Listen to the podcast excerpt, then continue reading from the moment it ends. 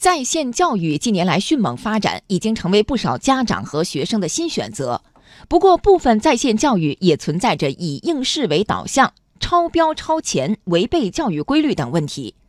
近日，关于规范校外线上培训的实施意见发布，从内容、时长、教师等多个方面提出了具体的监管要求。央广记者李欣报道。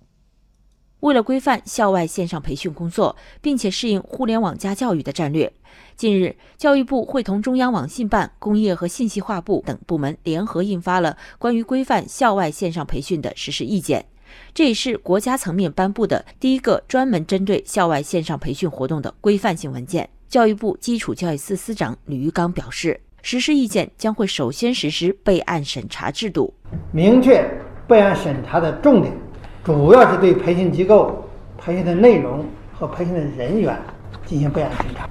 吕刚介绍，线上培训机构的排查整改工作将会从培训的内容、培训时长、培训人员、信息安全以及规范经营等方面明确排查重点，并在今年十二月底前完成排查。培训的内容上，明确学科类的课程培训内容不得超出国家课程方案的标准。在培训的时长方面，要求每节课不得超过四十分钟。在培训人员方面，意见指出，线上培训机构不得聘用中小学在职教师，从事语文、数学、英语、化学、生物等学科知识培训的人员，应当具有国家规定的相应的教师资格。聘用外籍人员也必须符合国家有关规定。一些培训机构相当多的培训人员可能没有取得教师资格，所以我们提出了整改。的时间是到二零二零年的六月份，